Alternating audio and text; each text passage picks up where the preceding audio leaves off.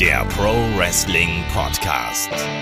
Ja, hallo und herzlich willkommen zu Headlock, dem Pro Wrestling Podcast, Ausgabe 397. Heute mit der Vorschau auf WWE Hell in a Cell 2021. Mein Name ist Olaf Bleich, ich bin euer Host. Bei mir, der ist der Kai. Wunderschönen guten Tag, Kai. Hallo. Ich finde, das klingt immer so, als würdest du sagen WWE. WWE? Da wie, wie, wie, wie so ein Baby was spricht. Das liegt vielleicht gerade an meiner äh, Interaktion mit meinem Sohn. Man weiß es nicht genau. Mika macht die Antwort mit WWE. Das könnte er vielleicht sogar. Äh, ja, wir sprechen heute auf jeden Fall über Hell in a Cell. Da hat sich ja tatsächlich jetzt bei SmackDown noch einiges getan. Wir hatten ja zwischenzeitlich nur vier Matches auf der Card. Jetzt sind es inzwischen sechs. Eigentlich hätten sieben sein können, aber eins ist rausgefallen. Da werden wir dann äh, gleich natürlich drüber sprechen und euch hier den Abriss zu der Veranstaltung geben, ehe es dann am Montagabend den Review-Podcast zu Hell in a Cell natürlich auch gibt. Und wir bewegen uns auf die Geburtstagswoche zu Kai und äh, da geht's ja ordentlich ab bei uns. Jo, das wird absolut wild. Also viele verschiedene Themen, irgendwie so ein schönen Zweier-Podcast, Podcast sogar äh, vor der Kamera.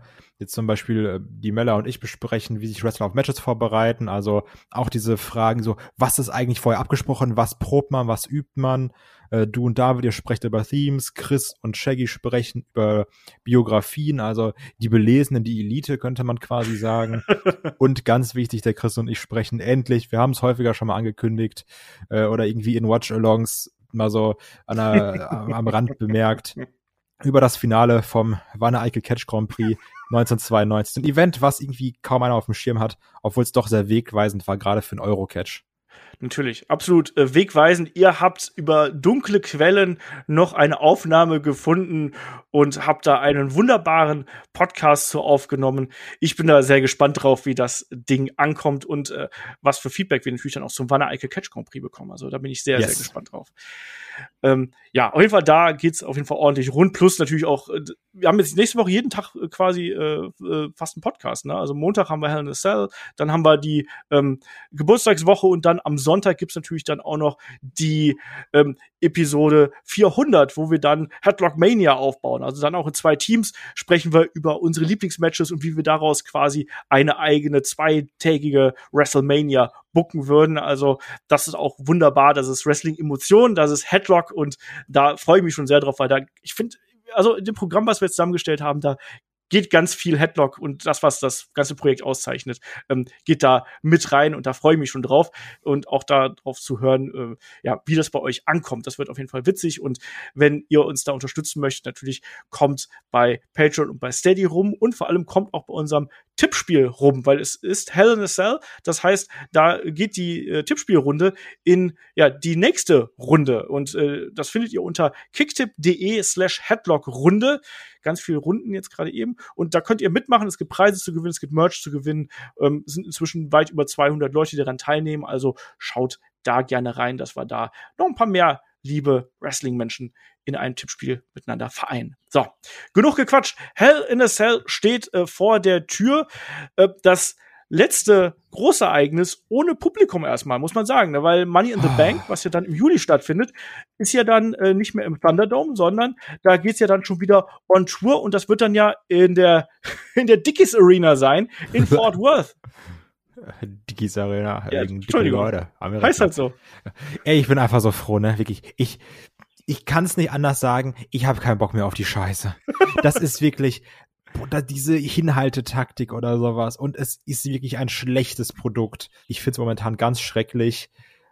Aber ich muss auch sagen, ich habe die Befürchtung, wir kriegen dann zwei coole Raws, Schrägstrich Smackdowns.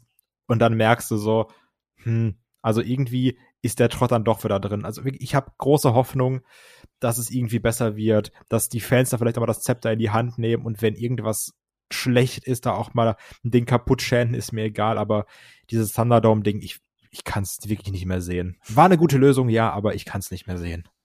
Ja, also je länger es geht, umso mehr merkt man eben, dass es im Endeffekt nur ein gut gemeinter Kompromiss gewesen ist. Und es wird Zeit, dass wieder ähm, Fans in die Arena kommen. Das werden wir dann äh, jetzt auch bekommen. Wie gesagt, Hell in a Cell wird die letzte Veranstaltung sein, die hier noch im Thunderdome äh, stattfindet, zumindest Pay-per-view-mäßig. Ein paar Wochen Weeklies haben wir dann noch vor uns mit Thunderdome. Ähm, und ich habe ja auch gesagt, ich habe ja die Vermutung, dass man äh, deswegen auch hier so ein bisschen äh, Zeitspiel betreibt. Ich glaube, manche Fäden, die wir jetzt hier groß präsentiert sehen, wären nicht so groß dargestellt worden worden, ähm, wenn Zuschauer da gewesen wären, speziell bei Raw. Ich glaube nicht, dass Alexa Bliss und Shayna Baszler wirklich ein, Anführungsstrichen, Main-Event-Programm innerhalb der Weeklies gewesen wäre, wenn wir Zuschauer da gehabt hätten. So, das ist mal so meine, meine Vermutung. Und ja, äh, ich habe es angesprochen eingangs, wir hatten auch äh, Umstrukturierungen, muss man ganz vor, vorsichtig auszudrücken. Eigentlich hätte es ja ähm, Roman Reigns gegen Rey Mysterio bei Hell in a Cell heißen sollen. Jetzt haben wir ähm, das Hell in a Cell Match bereits am Freitag bei SmackDown bekommen. Roman Reigns hat, ich sag mal, relativ klar und eindeutig gewonnen. Hier hat's äh, dem Sohnemann gleich getan, hat Rey Mysterio hier einmal im hohen Bogen in die Käfig geworfen und ihn danach ausgechoked. Klare Nummer für den Head of the Table. Kai, äh, erstmal, was sagst du zum Match? Und zweitens, äh, warum haben wir jetzt keinen Roman Reigns offensichtlich bei Hell in a Cell? Meine Vermutung ist ja, Peacock-Deal ist eh klar, juckt keinen, Tinte ist trocken. Fox will immer noch gute Quoten haben, also warum nicht Roman hier auf die Karte packen? Das ist übrigens meine Vermutung, warum das so ist.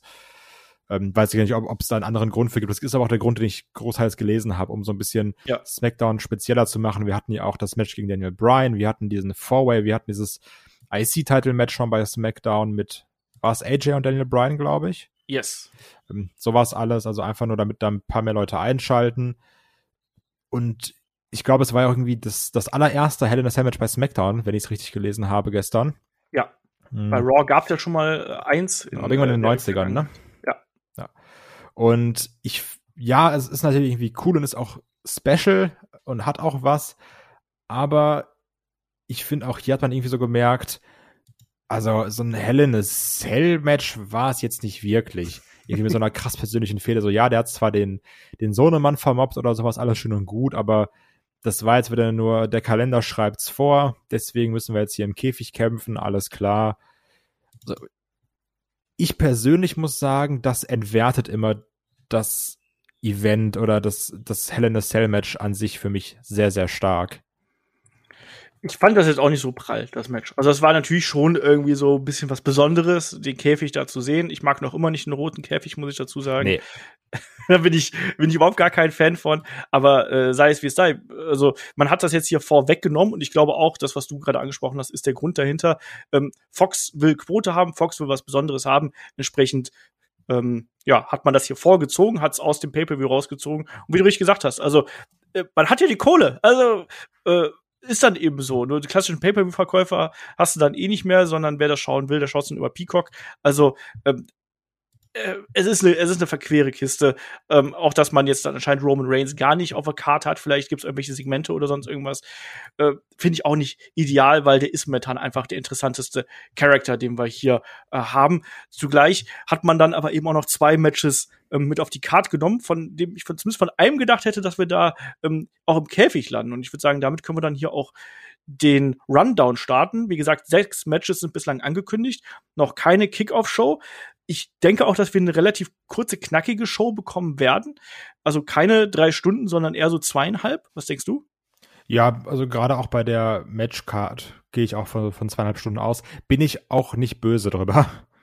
Nee, ich finde das auch äh, aktuell absolut in Ordnung. Ähm, ich glaube auch, dass man da vielleicht so ein bisschen Sommer ähm, äh, Tribut zollt und dann lieber sagt, komm, mach mal kurz und knackig und keine riesengroße Bombe irgendwo. Mal schauen, ob noch Kickoff-Show-Matches dann spontan angekündigt werden oder über Twitter, Instagram, was auch immer. Also zum Zeitpunkt der Aufnahme hier, das ist äh, Samstag Vormittag, da gibt es keine Kickoff-Show-Matches. Und deswegen starten wir hier gleich durch in die Maincard. Und ein Match, was jetzt äh, angekündigt worden ist, ist einmal mehr Kevin Owens gegen Sami Zayn. Die beiden behaken sich ja schon seit gefühlten Ewigkeiten und jetzt äh, ja, hat Sami Zayn weiter seine Verschwörungstheorien hier rausgehauen, dass Kevin Owens ja hier backstage quasi äh, Politics betreibt und dafür gesorgt hätte, dass er hier benachteiligt wird. Ja, und hat sich dann auch noch über lustig gemacht, während ähm, Kevin Owens hier vermöppt worden ist von Commander Aziz und Apollo. Ja, kriegen wir noch mal das Ding hier. Und es fühlt sich an wie, gut, machen wir es halt erneut, oder? Ja, und das ist auch eine Sache, die ich ja immer kritisiere und sage, oh, toll, wieder hinhalten und sowas. Aber irgendwo bin ich auch Fan und bei Kevin Owens und Sami Zayn, da kann ich nicht Nein sagen. Ich finde immer, wenn die beiden im Ring stehen, macht das auf eigene Art und Weise Spaß. Das hat irgendwie was. Ich glaube auch trotzdem, das hier wird kein besonderes Match. Das wird irgendwie so ein zwölf Minuten Ding. und dann gewinnt am Ende irgendwie Kevin Owens oder irgendwie Sami Zayn schummelt, keine Ahnung. Also das wird jetzt nicht so das krasse 25 Minuten WrestleMania Main Event, was ich mir irgendwann mal wünsche zwischen den beiden. Aber ich glaube, wir sind uns einig, die beiden wissen genau, was sie miteinander im Ring anfangen müssen und das ist dann auch nicht langweilig. Nee, langweilig wird das nicht. Ich finde eben den Aufbau jetzt irgendwie so ein bisschen übers Knie gebrochen und die Fehde fühlte sich jetzt für mich nicht so an, als ob man da jetzt unbedingt noch mal einen Match irgendwie rausholen sollte. Man hat diese IC-Title Division, die man jetzt da ja bei SmackDown hat, die ja durchaus gut ist und wo auch schon äh, gute bis sehr gute Matches dabei rauskommen. Die hat man jetzt ja schon so ein bisschen totgeritten irgendwo und dieses Match ja, es wird wahrscheinlich unterhaltsam werden. Ich rechne auch so mit 10, 12 Minuten, die wir dann hier bekommen, aber es fühlt sich dann eben doch eher so an wie, wir brauchen noch so einen Filler zwischen den Champion-Matches, den Hell in a Cell-Matches und den größeren Fäden. Deswegen, ähm, genau das, was du gesagt hast. Das wird, das wird äh, ein gutes Match, weil Sami Zayn und Kevin Owens können eigentlich kein schlechtes Match haben. Ich tippe hier dann aber darauf, dass Sami Zayn mal als Sieger äh, vom Platz, hätte ich fast gesagt, in EM-Zeiten ähm, aus dem Ring auf jeden Fall geht, weil auch der braucht irgendwann mal seinen Sieg über äh, Kevin Owens und der wird sich hier irgendwie durchmogeln. Was ist denn dein Tipp für das Ding? Kevin Owens. Okay. Also, ich, ich glaube auch nicht, dass man irgendwie da versucht, was ausgeglichen zu bucken. Der einzige Grund wäre, dass man die bei Money in the Bank nochmal gegeneinander stellt oder sowas. Aber sonst, also, weiß ich nicht. Übrigens, wenn wir schon mal wieder bei unserem Lieblingsthema Leitermatches sind, ich kann mir auch vorstellen, die beiden das Money in the Bank Match zu schmeißen. Ja. Die sich dann da wieder irgendwie gegenseitig zertöten. Genau, mich hat's eigentlich gewundert, dass man nicht gesagt hat, hier, WrestleMania Rematch bei Hell in a Cell. Das wäre doch eigentlich der, der Aufmacher gewesen, hat man noch nicht gemacht. Und dann nochmal irgendeinen coolen Influencer reinholt. ja, wer weiß, vielleicht hat Gronk Zeit. ähm, Kurz mit Kevin Owens raus, aber so, wer ist jetzt wer? ja, genau so. Ähm, schauen wir mal, was, was äh, dabei rauskommt auf jeden Fall. Ähm, wir haben noch diverse weitere Matches, die wir natürlich dann hier noch äh, zu besprechen haben. Ich überlege gerade, was wir als nächstes nehmen. Nehmen wir doch einfach das nächste was, Match, was jetzt kurzfristig anberaumt worden ist, was aber auch schon eine Feder hat, die äh, bis auf äh, WrestleMania und die Zeit davor zurückgeht. Cesaro gegen Seth Rollins. Ähm, Angriff von äh, Seth Rollins gegen Cesaro ähm, im Zuge der Geschichte mit Roman Reigns haben wir gesehen. Ähm, Cesaro, der erstmal dann eine längere Zeit raus ist, dann eben wieder die Konfrontation, jetzt zuletzt ähm, dann auch einen Head-to-Head -Head hier in Interviewform bei SmackDown. Ich sag's dir ehrlich, ich hätte das Ding hier gerne im Käfig gesehen. Wie ist es bei dir? Ja, also von der Intensität her hätte man es machen können, wäre jetzt aber nicht zwingend notwendig gewesen. Prinzipiell glaube ich, dass die beiden sich im Käfig auf jeden Fall nochmal ordentlich stärker vermöppen könnten, als sie jetzt im normalen Singles-Match machen. Freue mich aber erstmal auf die Paarung. Also, weil das war gut bei WrestleMania. Das hat Spaß gemacht bei WrestleMania. Absolut, ja. Und also, ne, die, die beiden wissen, was sie machen. Rollins ist super gut. Cesaro Promo ist immer noch ein bisschen holprig, auch diese Woche wieder. Jo. Aber weiß ich nicht, den mag man einfach, ne? So das ist, halt, ist halt uns Cesaro, der ist unhatebar. Muss trotzdem sagen, ich glaube, man lässt hier diesmal Rollins gewinnen. Ja. Dieses typische, du hast einmal gewonnen, ich habe einmal gewonnen. So, Cesaro hat seinen großen Mania-Moment bekommen und jetzt darf dann eben Rollins hier den, den, den Sieg holen. Ja. Und auch das sind zwei Kandidaten für Money in the Bank in meinen Augen. Absolut. Money in the Bank auch nur mit Smackdown-Leuten.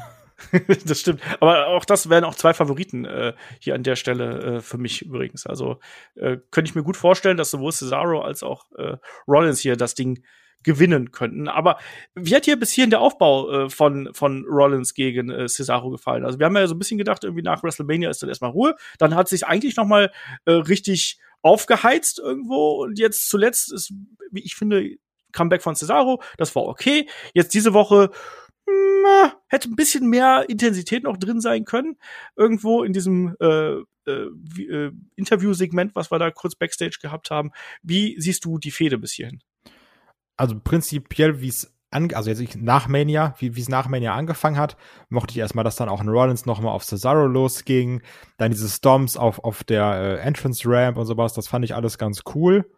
Und da war dann auch Härte drin, warum sie sich dann jetzt zusammensetzen und einfach nur wie Professionals reden, habe ich nicht so ganz verstanden. Ich hätte mir da so ein bisschen mehr Zunder drin gewünscht. Also klar, der Cesaro, der schubt dann ja auch noch den Seth Rollins, aber auf den Hintern. Ja, also auf den Po gefallen auch. aber da hätte man irgendwie ein bisschen mehr machen können, als am Ende sitzen wir uns einfach gegenüber und, und ich schub dich am Ende, nachdem Rollins irgendwie Cesaro auf die Entrance Ramp gestompt hat und ihn mehrfach irgendwie in Matches eingegriffen hat, meiner Meinung nach. Ja, und ihn schwer verletzt hat und alles. Ne? Also, das ist genau das. Also, ich finde, man hat, man hat eigentlich so ein so ein Gewaltpeak gehabt innerhalb der Fehde und ähm, jetzt in der Go-Home-Show, auch wenn das okay gewesen ist, aber ähm, man hat es dadurch, ist es wieder ein bisschen abgeflacht. Natürlich kann man jetzt sagen, ja gut, äh, man wollte jetzt nicht, dass quasi die Fehde unbedingt in Hell in a Cell laufen muss, aber irgendwo finde ich, hat man hier so ein bisschen eine Chance verpasst, um da diese Intensität äh, aufrechtzuerhalten. Das hat mir hier ein bisschen gefehlt, weil es eben auch dann wieder so ein Clumsy-Gimmick am Ende gewesen ist. Weißt du, so, wie wir gerade gesagt haben, guck mal, der ist auf den Hintern gefallen. Haha, witzig. Hm fand ich ein bisschen schade. Hätte man ein bisschen mehr draus machen können, hätte man ein bisschen mehr Intensität reinbringen können. Das Match, was wir hier äh, bekommen werden, ich glaube, da sind wir uns einig, das wird wieder sehr gut und wird vor allem auch einen anderen Aufmacher haben, natürlich, als ähm, das WrestleMania-Match, wo es ja hauptsächlich um den Swing ging. Mhm. Ich glaube, hier wird dann viel Arm bearbeitet werden und ich glaube, Seth Rollins wird auch noch mal äh, aggressiver und noch mal hinterhältiger sein, als das bei WrestleMania der Fall gewesen ist, wo er eher so ein bisschen, da war er ja so ein bisschen der, der Gönnerhafte fast schon, oder? Ja, aber es ist immer noch die WWE und wir werden auf jeden Fall auch einen Swing-Spot haben. Klar. Weil das ja witzig und lass ihn das einfach doch nochmal machen. Klar, also das wäre ein Cesaro-Match ohne Swing wäre kein Cesaro-Match, ne? Ja, ja, aber auch wieder mit, oh, er versucht ihn jetzt ganz oft zu swingen. Also ich glaube schon, dass wir das nochmal aufgreifen werden. Was das auch nicht schlecht ist, gehört jetzt zur Storyline oder sowas, ne? Aber. Ja, ja. ist glaube ich auch. Ähm, aber ich erwarte hier auch, das wird also das, das dritte große Match, was wir auf der Karte haben. Und ich glaube, das bekommt auch mehr Zeit. Also hier rechne ich dann so mit 15 bis 20 Minuten und äh, ich schließe mich dir an. Auch da rechne ich damit, dass Seth Rollins gewinnt, damit man quasi ähm, ja, das Rubber-Match einfach braucht. Ne? Man braucht dieses Entscheidungsmatch am Ende, damit man weiß, wer die Fehde gewonnen hat und dann vielleicht auch mit der Stipulation. Also man hat zwei Singles-Matches gehabt, dann macht das dann zum Abschluss vielleicht nicht bei Money in the Bank, vielleicht in Richtung SummerSlam macht, Two out of Three Falls oder sonst irgendwas, um da wirklich den ähm, richtigen Sieger hier rauszufinden. Oder was irgendwas mit Waffen. okay. Weil mit, mit Waffen wird alles besser? Yes. Okay. Das, dem Motto bleibe ich treu. okay. Ähm, ja, Stichwort mit Waffen wird alles besser. Also zumindest Flammen haben wir gesehen in der Fehde zwischen äh, Shayna Baszler und Alexa Bliss. Ähm, Alexa weiterhin auf ihrem Fiend-Trip, weiterhin die besessene Alexa mit äh, Puppe Lilly an ihrer Seite, die Shayna Baszler auch schon hier in Angst und Schrecken versetzt hat und versucht hat umzubringen, um es mal so ganz kurz auszudrücken. Ja, ähm, Alexa Bliss hat auch versucht, Reginald offensichtlich zu hypnotisieren, das haben wir auch gesehen. Ähm, eine sehr streitbare Geschichte, in der Shayna Baszler nicht unbedingt als Siegerin bis jetzt rausgegangen ist, weil sie dann doch ein bisschen doof ausgesehen hat, weil sie von der Puppe wegrennt. Ähm, Alexa, die inzwischen, ja, also das ist ja, sie wrestelt wieder, um es mal vorsichtig auszudrücken, aber es ist natürlich auch so, dass sie natürlich jetzt in diesem Gimmick sehr verhaftet ist, das sehr gut macht. Aber die Storyline, Kai, ist streitbar, sagen wir es mal so. Ja, um auch da so ein bisschen nochmal uns selber zu bewerben. Wir haben da auch in dem Podcast, der morgen erscheint, im Fragen-Podcast auch nochmal ausführlicher darüber gesprochen, ähm, wie das, wie, wie wir das so sehen mit der Alexa Bliss-Fehde. Da gab es nämlich auch eine Frage zu. Und auch hier, also nochmal die Kurzfassung, die macht das alles gut, die gibt sich super viel Mühe, die holt da super viel raus, ich mag das. Aber was man sich so ein bisschen ausgemalt hat nach dem Fiend bei WrestleMania und hin und her und oh, es wird jetzt so krass, ist das alles sehr billig, die erstbeste Idee, yo, wir machen eine Puppe dazu und so ein bisschen dieses gruselige Mädchen und, und was dann aber auch so irgendwie äh, gewiss, gewisse dunkle Züge an sich hat. Toll, hat man alles schon hundertmal gesehen. Shayna Baszler gibt sich auch Mühe, Acting ist mäßig. ja. Ähm, ja, also ich finde das alles nicht wirklich gut. Das ist immer so dieses, die erstbeste Idee und so die billigsten Horror-Klischees irgendwie bedienen. Also, ey, ich vermisse einfach den Fiend. Ja, das wirkt alles ein bisschen kreativer, auch ein bisschen erwachsener. Also, das ist so das, was mich fast hier schon am, am meisten stört. Also, es ist so ein bisschen, runtergedampfte Horrortropen äh, auf ein sehr kindgerechtes Produkt und das das stört mich halt. Ich fand also, beim Fiend äh, hat man da zumindest noch so ein paar Anspielungen erkannt. Äh, hier war das dann eben nicht mehr der Fall. Ähm, ich bin gespannt, wie man dann eventuell auch noch Nia Jax und oder Reginald in die ganze Geschichte hier mit einbauen wird. Ich vermute fast ja, dass ähm, Alexa auch noch den guten Reggie hier äh, in ihren Bann geschlagen hat. Kannst du dir das vorstellen? Weil es gab ja diesen Moment, wo die beiden sich gegenübergestanden haben und Alexa dann ja so wie so eine wie so eine Schlangenbeschwörer irgendwie dann so Bewegung gemacht hat und Reginald dann ja auch wie der Schlangen wie die Schlange mitgegangen ist. Ich dachte, die haben Pantomime gespielt.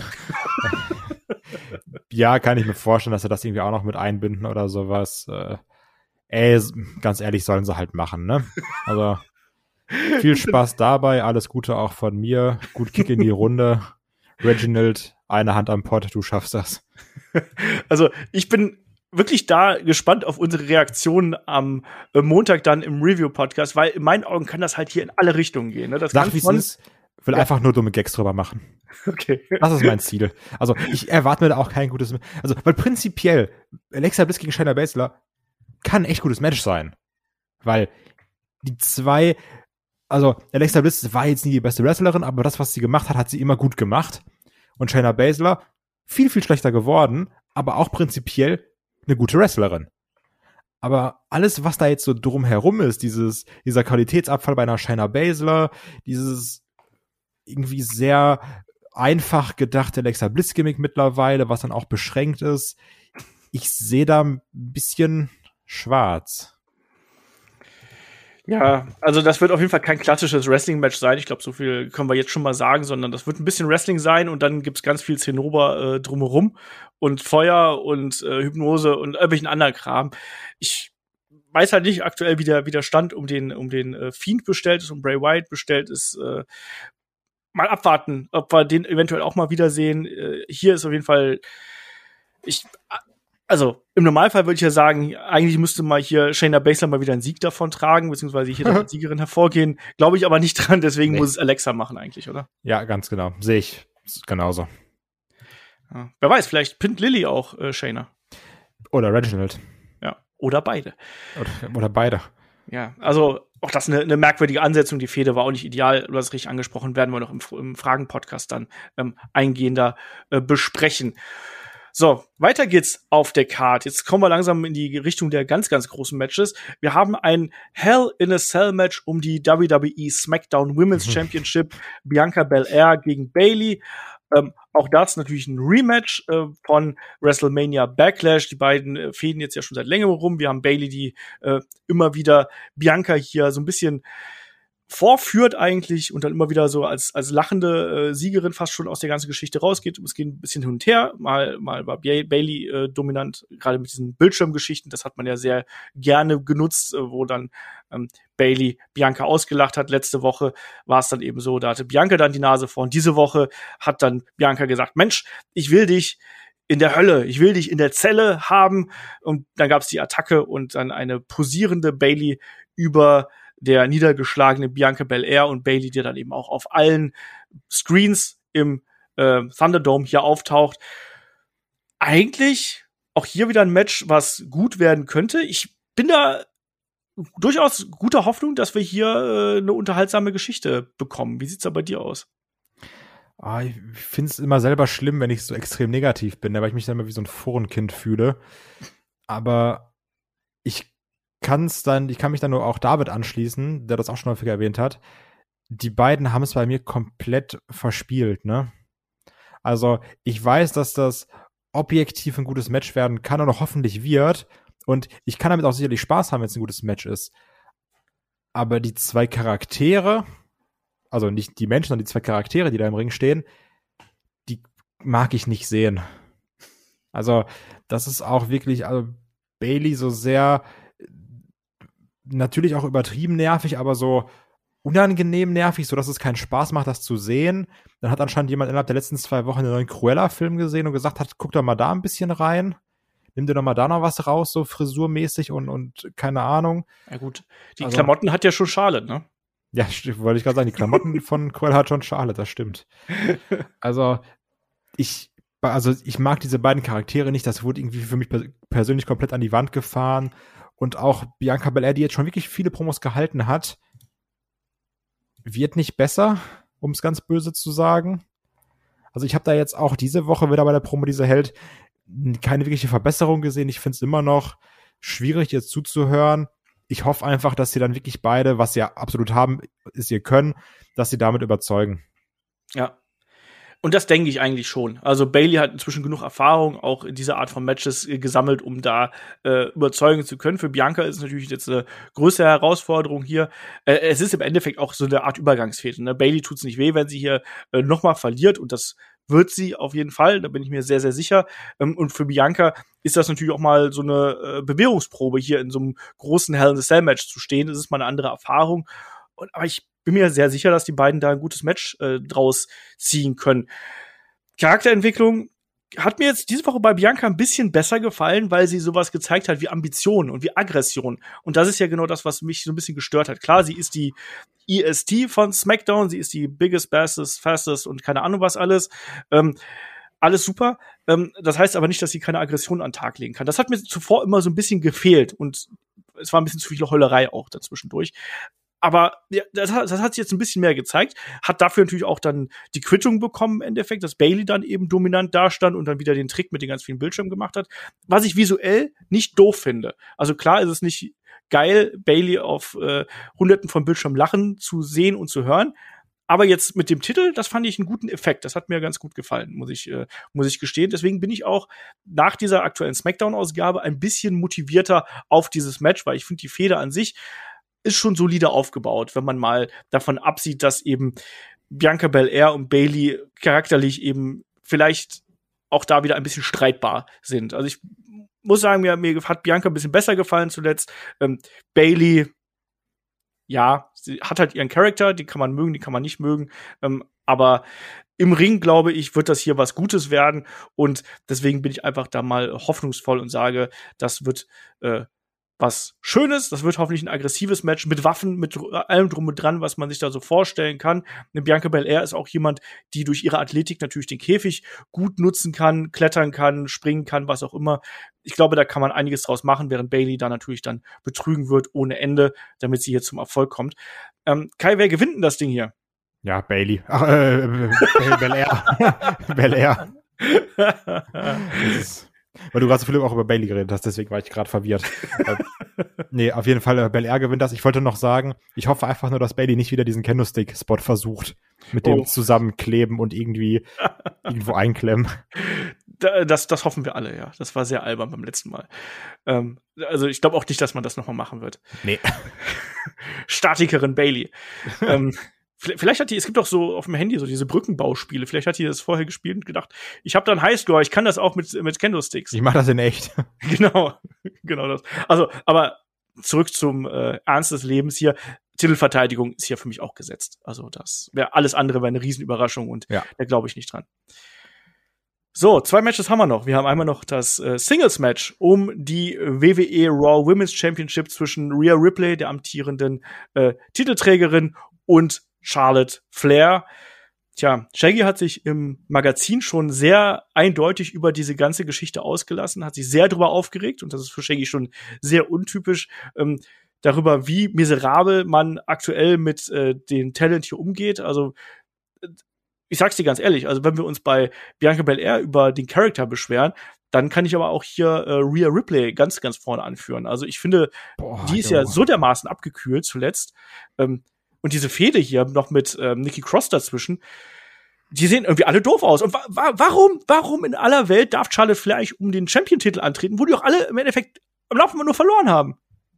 Warum ja, steht also Nikki warum, Cross nicht hier? Warum steht Nikki Cross wollte ich, also, warum kämpft die, also, nee, warum gibt man nicht einfach Nikki Cross den Belt und sagt, weißt du, mach, mach du es doch einfach. Also, das, ja, also, ich sage mal so, man kann natürlich jetzt immerhin sagen, okay, man hat die Fehde wenigstens mal anders aufgebaut, indem man da noch nicht Cross reinschmeißt. Man macht nicht dieses typische Ort, oh, der kämpft, weißt du, sie hätten jetzt aber alle gegen Asuka kämpfen können und jede Woche kommt einer rein, ne? Ja. Also, immerhin etwas. Aber Sinn macht's trotzdem nicht. Also dieses Kämpfen und dann, äh, weißt du, diese, oh, ich bin hier die, die Veteranin, äh, Charlotte Flair und ja, ihr Replay, ich bin so stark und schlau oder sowas und am Ende können sie auch alle die Uhr nicht lesen. Also, ja. auch so Dreh- und Angelpunkt der Storyline, obwohl es eine Digitaluhr ist, ne? nicht mal mit Zeigern also. Oder, oder man hört einfach nicht mehr, dass der Referee im Hintergrund zählt, weil ja, man genau. ja so fokussiert auf die Gegnerin ist. Also all diese Sachen, das ist wirklich Quatsch, ne? Und dann, also in Anführungsstrichen gewinnt Nikki Cross die Matches und ist dann da und wird dann wieder umgetreten irgendwie. Also das alles nicht gut. Und auch Rhea Ripley, wie du gesagt hast, also diese, diese Coolness, die sie auch hat, auch verloren. Da wird dann auch wieder zu viel mit irgendwelchen Fake-Lachen gearbeitet, die sich bei mir, also wirklich, da, da klappen sich mir die Fußnägel hoch. Ich verstehe nicht, warum man das immer macht, also was da so ein neues Stilmittel ist. Also was, nee, verstehe ich, verstehe ich wirklich nicht, warum man das mittlerweile immer einführt. Ja, ich find's schade, weil irgendwie, das sind zwei Frauen, die haben großes Potenzial, auch wenn ich Charles Flair echt nicht mehr sehen mag, ist sie natürlich mit die beste, wenn nicht sogar die beste Frau in der WWE. Rhea Ripley für ihr Alter, unfassbares Talent und es artet aus in einer Fehde, die keinen Spaß macht. Nö. Genau das. Das ist nämlich das große Problem an der ganzen Geschichte. Also äh, auch da, der, also wo ist denn die Ernsthaftigkeit hier auch in der ganzen Geschichte? Irgendwie, wie, es sehen alle irgendwie blöd aus, außer Nikki Cross. Also, wenn, du, du hast hier ein großes Titelmatch um äh, die Raw Women's Championship und eigentlich, an was du dich hauptsächlich erinnerst, ist Nikki Cross. Also, das ist zumindest mein, mein emotionaler Anker hier in der ganzen Geschichte. Und die ist noch nicht mal auf der Card. Also, ich verstehe es halt nicht, wo, wo man hier mit hin möchte. Also, ich finde es toll, dass man Nikki wieder da mit eingebaut hat in die Shows. Aber ich finde, innerhalb dieser Fehde schade es eben grundsätzlich erstmal der gesamten Geschichte. Und anstatt dass man das hier ein bisschen geradliniger macht und äh, dadurch wirklich auch diese Geschichte der beiden Frauen in den Fokus setzt, hat man das hier nicht geschafft. Und äh, klar, diese Rivalität ist da und man versucht die irgendwie darzustellen, aber es hat für mich überhaupt nicht funktioniert, zu keinem Zeitpunkt, dass äh, hier eine äh, gewisse Spannung aufkommt. Und wie gesagt, ich finde, Rhea Ripley wirkt halt wie eine dumme Göre hier im, äh, in dem Match. Das nervt mich absolut.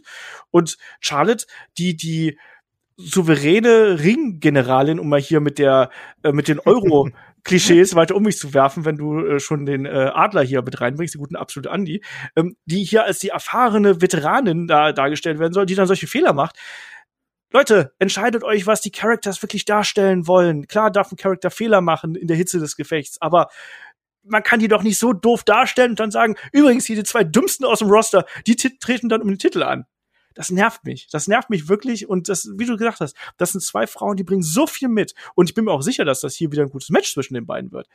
Ja. Aber die Fehde dahin ist wirklich schlecht und schlecht geschrieben und wirklich dumm. Und da rege ich mich drüber auf. Weil da, das ist eigentlich ein Match, ich mag die beide und ich habe da für beide einen Softspot und die haben mich beide schon in so vielen Matches abgeholt.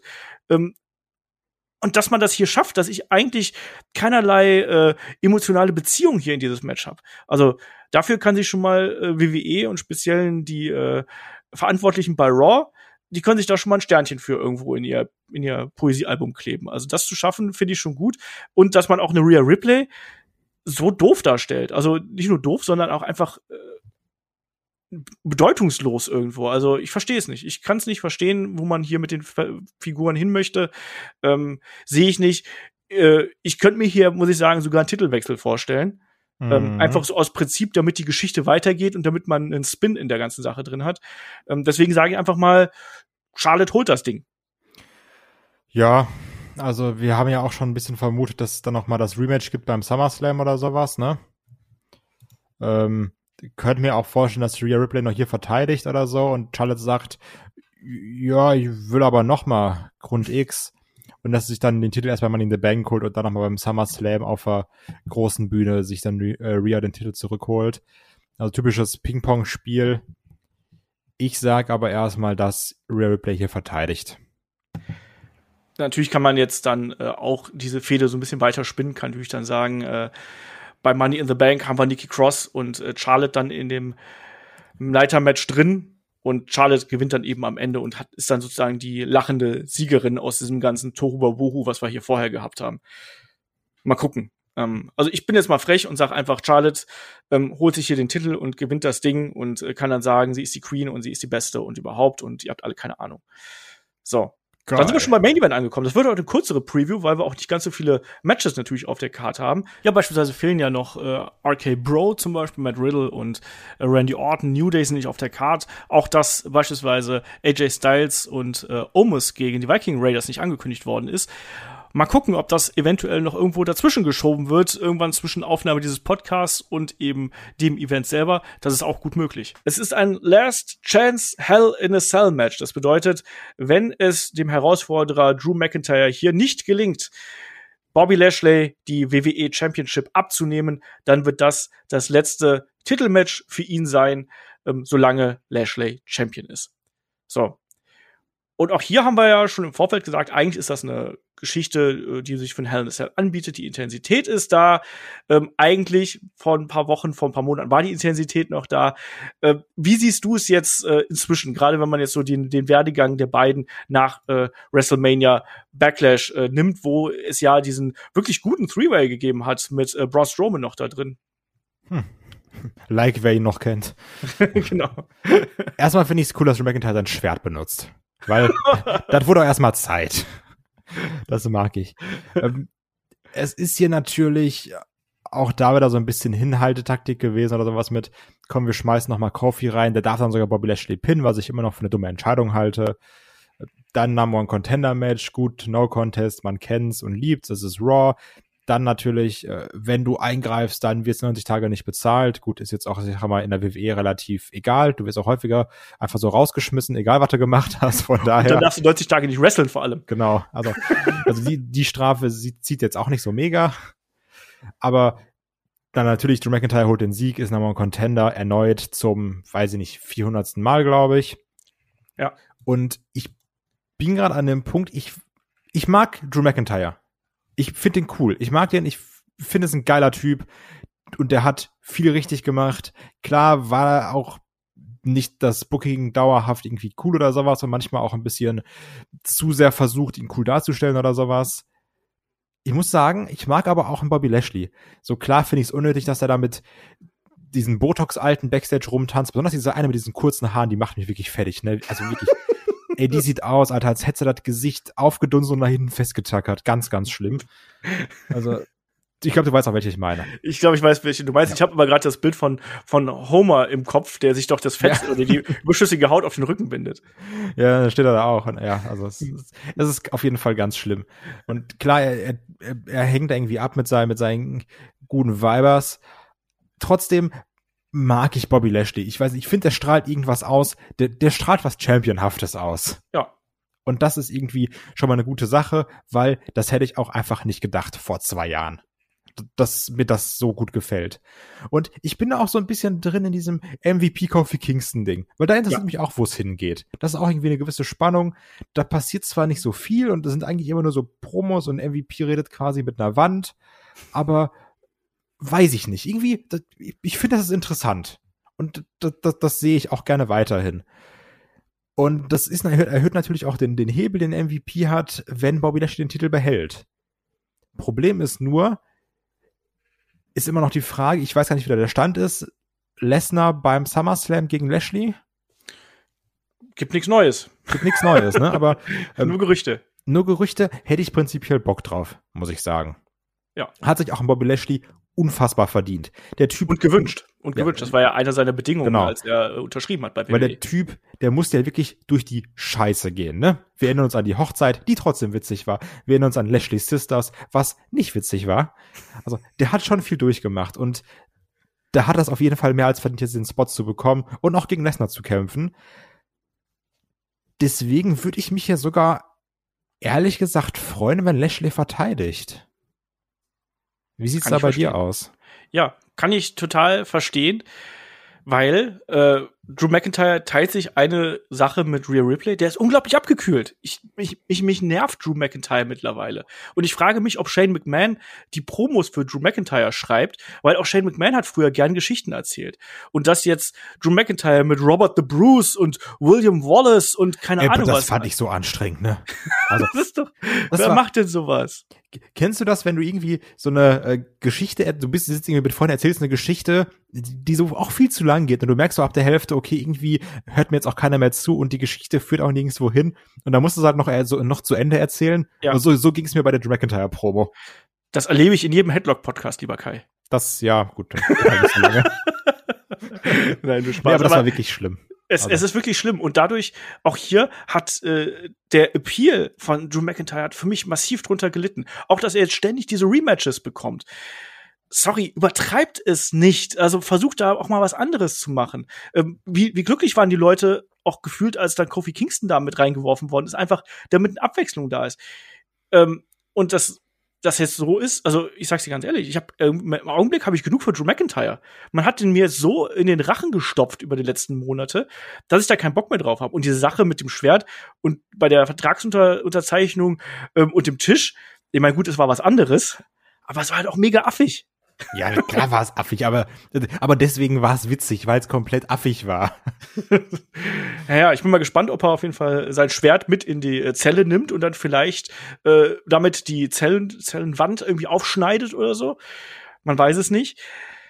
Ähm, und deswegen bin ich da bei dir und ich hoffe auch, dass äh, Bobby Lashley hier verteidigt, weil ich auf McIntyre erstmal keine Lust mehr habe. Also der kann dann gern dafür sorgen, dass für mich Bobby Lashley hier den Titel verliert. Ähm, und die beiden sind auch in der Lage, hier ein gutes Match zu bestreiten. Also, ich glaub, also auch ein gutes Hell in a Cell Match, ne? Ja, eben. Also noch vor noch vor ein paar Wochen, Monaten haben wir gesagt, Mensch, die beiden, die können eine richtig intensive Feder an den Tag legen. Ähm, das haben, hat man auch versucht, aber man hat das auch mit so viel äh, Peinlichkeiten und und Winkelzügen irgendwie da so ein bisschen ähm, durchzogen, dass es, dass es für mich äh, wirklich was so den, den Hypegrad angeht, abgenommen hat in den letzten Monaten. Nicht wegen Kofi unbedingt. Das fand ich sogar einen recht netten Twist irgendwie, dass man da äh, einen anderen Weg andeutet. Und die Sache mit MVP und Kofi, da bin ich komplett bei dir. Die gefällt mir auch echt gut. Aber man hat es nicht geschafft, Drew McIntyre hier wirklich dann von seiner, also mehr Aggressivität, mehr Brutalität, zeig ihn doch anders, ne? Ähm, und nicht nur dieses dumme hier, ich bin, ich bin der Schotte und ich habe meine Ahnen im Hinterkopf. Das finde ich furchtbar, weil das gestelzt und künstlich wirkt. Ähm, und so, so, so gehst du halt nicht in so, in so ein äh, Match rein, in meinen Augen. Ähm, tue ich mich extrem schwer mit. Ähm, ich gehe jetzt hier mit meinem Herzen und sage, Lashley gewinnt das Ding und äh, Drew McIntyre darf sich dann erstmal ganz, ganz hinten anstellen und dann, wenn äh, Lashley irgendwann seinen Titel verloren hat, sei es jetzt gegen Lesnar oder gegen irgendjemand anders, dann darf der da wieder mitspielen. Ich finde, äh, McIntyre muss raus aus dem Title Picture. Reicht mir. Also von mir aus, lass, lass auch mal McIntyre so ein bisschen daran zerbrechen, dass er dann hier verliert. Weißt du?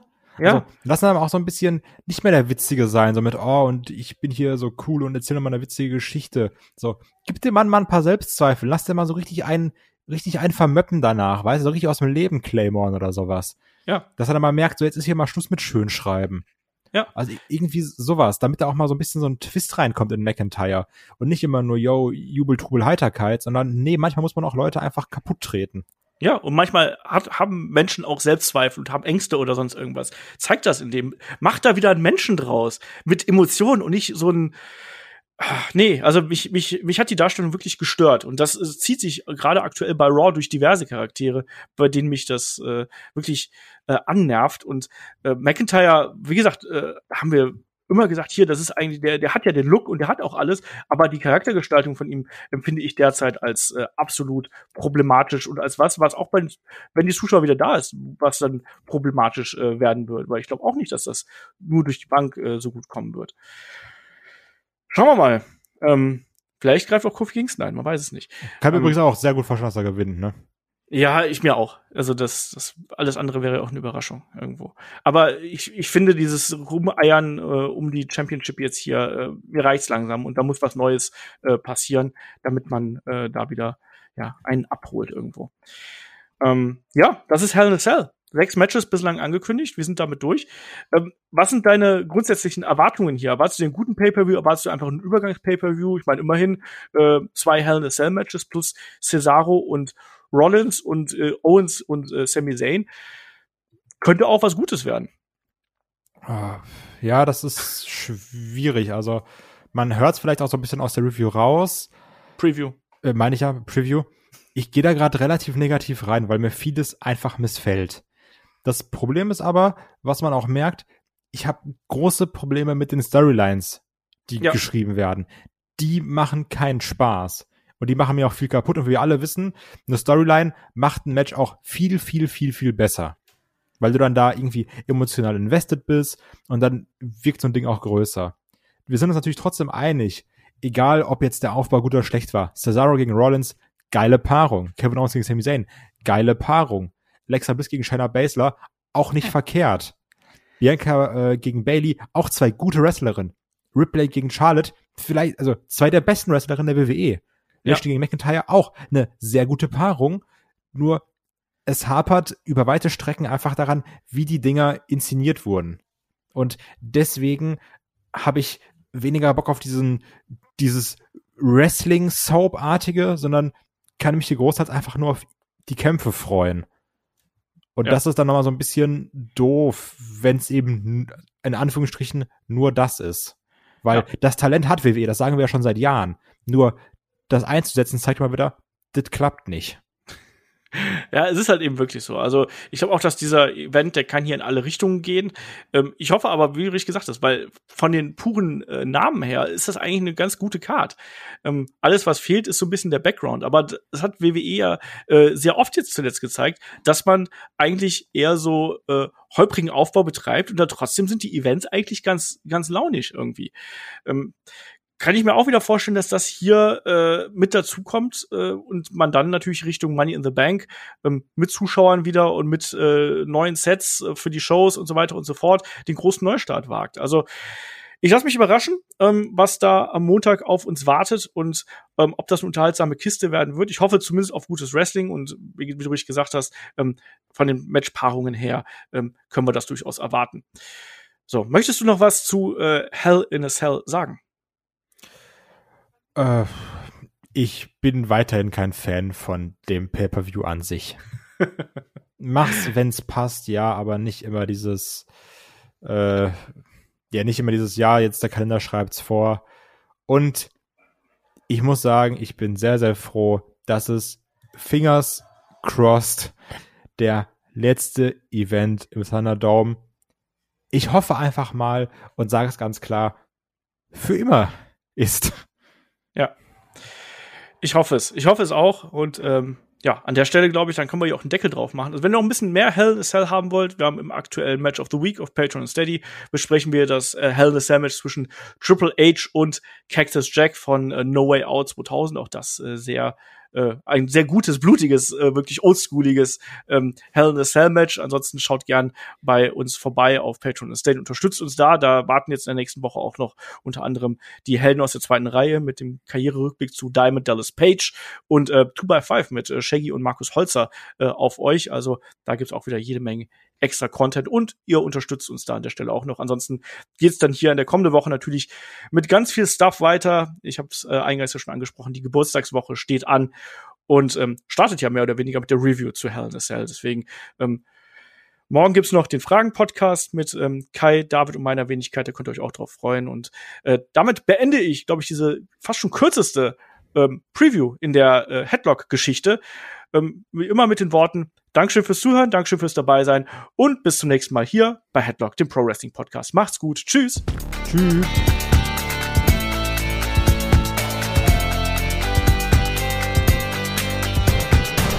Headlock, der Pro Wrestling Podcast.